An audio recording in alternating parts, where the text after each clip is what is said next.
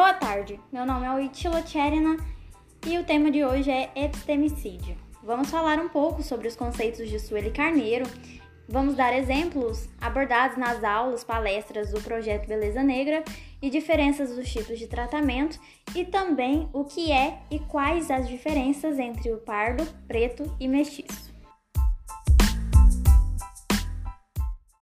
Agora o Pedro irá apresentar sobre os conceitos de Sueli Carneiro. De acordo com Sueli Carneiro, é importante lembrar que o conceito de epistemicídio é um pensamento criado por Boaventura Souza Santos, para que o epistemicídio se constituiu nos instrumentos mais eficazes e duradouros da dominação étnica e racial, pela negação que empreende da legitimidade das formas de conhecimento produzido pelos grupos dominados e, consequentemente, de seus membros enquanto sujeitos do conhecimento. A formulação do pensamento de Boaventura Souza Santos acerca do epistemicídio torna-se possível aprender esse processo de destruição da racionalidade e da cultura, e principalmente da civilização do outro. É o conceito de epistemicídio que decorre na abordagem deste autor sobre os modos operantes do empreendimento colonial da divisão civilizatória que o informou e que alcançará sua formação plena no racialismo do século XIX. Sueli Carneiro usa os conceitos de dispositivo e biopoder de Michel Foucault para analisar as relações raciais no Brasil. A partir disso, Sueli constrói a noção de dispositivo, racialidade e biopoder que busca dar conta de dois processos: produção social e cultural da eleição e da subordinação raciais e produção de talismo e morte informados pela filiação racial. Epistemicídio, como a colonização, o assassinato e a recusa da produção de conhecimento de determinados povos, no caso brasileiro, o negro e o indígena, falar em epistemicídio no Brasil remota o processo de colonização, ou seja, é uma invisibilidade, uma recusa à produção africana de conhecimento. A principal referência no tema no Brasil é a filósofa Sueli Carneiro, quem descreve em sua tese de doutorado, publicada em 2005 pela Universidade de São Paulo, USP, que o epistemicídio se configura pela negação aos negros da condição de sujeitos de conhecimento por meio da desvalorização, negação ou ocultamento das contribuições do continente africano e da diáspora africana ao patrimônio cultural da humanidade, pela imposição do embranquecimento cultural e pela produção do fracasso e evasão escolar. A esses processos denominado epistemicídio.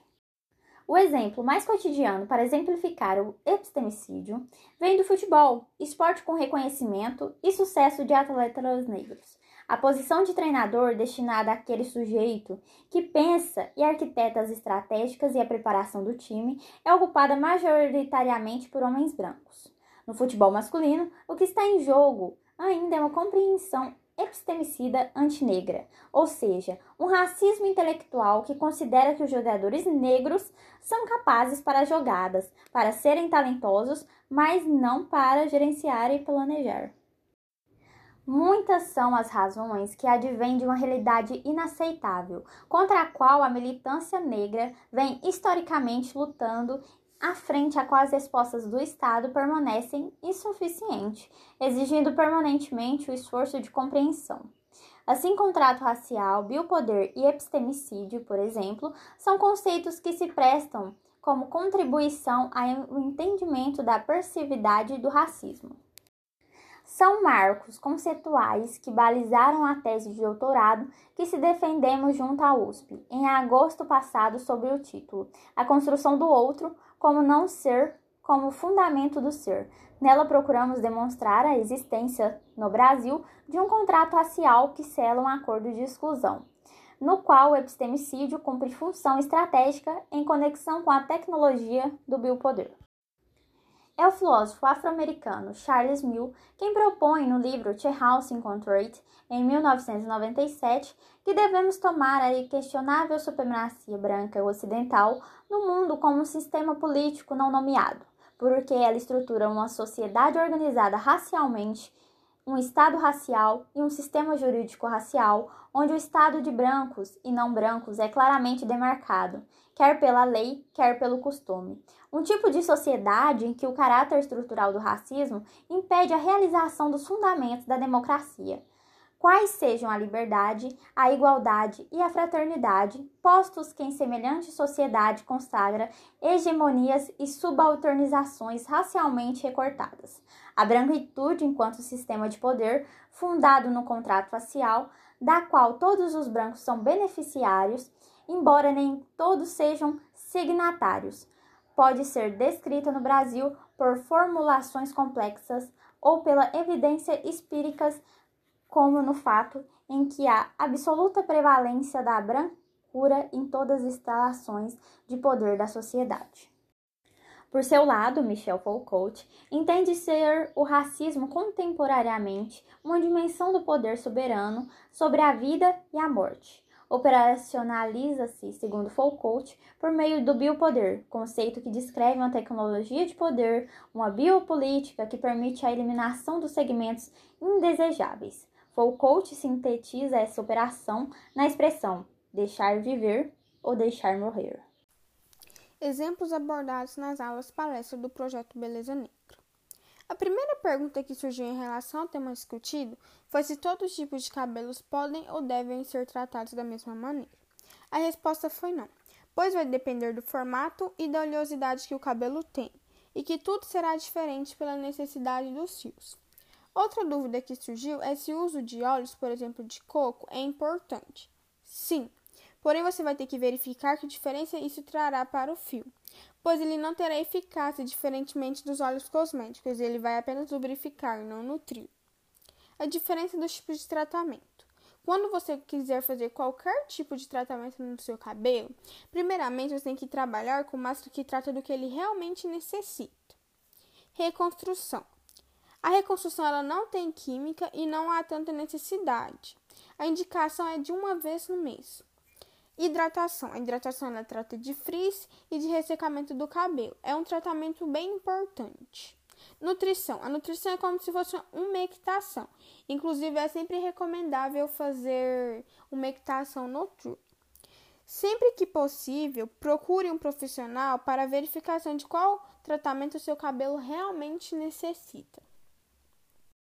Dando continuidade no que a Laura estava falando, eu vou acrescentar algumas coisas. Para você ter um crescimento saudável dos cabelos, além de você usar tônicos capilares, você também tem que ter uma boa alimentação e beber uma grande quantidade de água.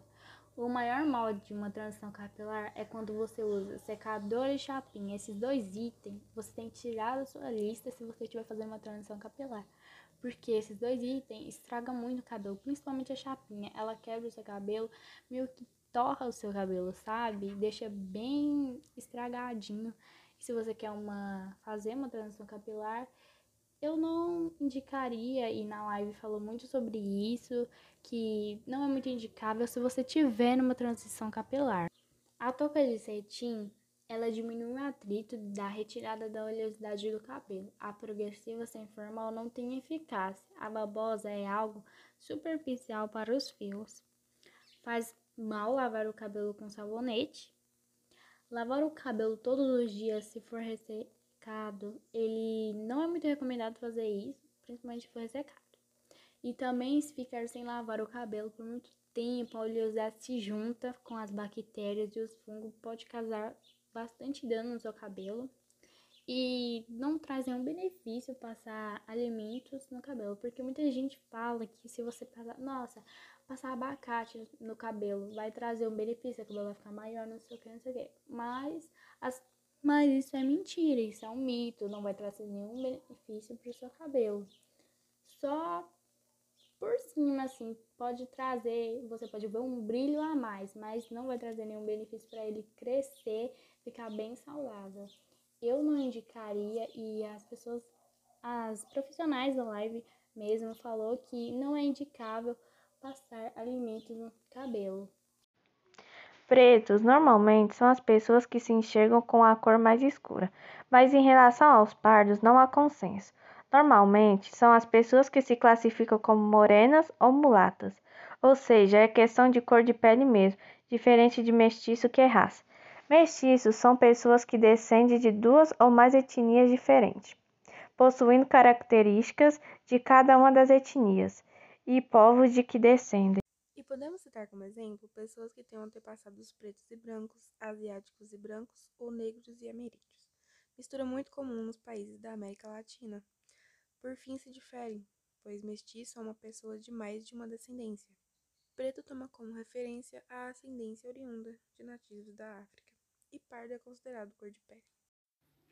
Os alunos que fizeram podcast foram Pedro, Huítila, Laura, Tainá, Eduarda, Daniela e Kaique.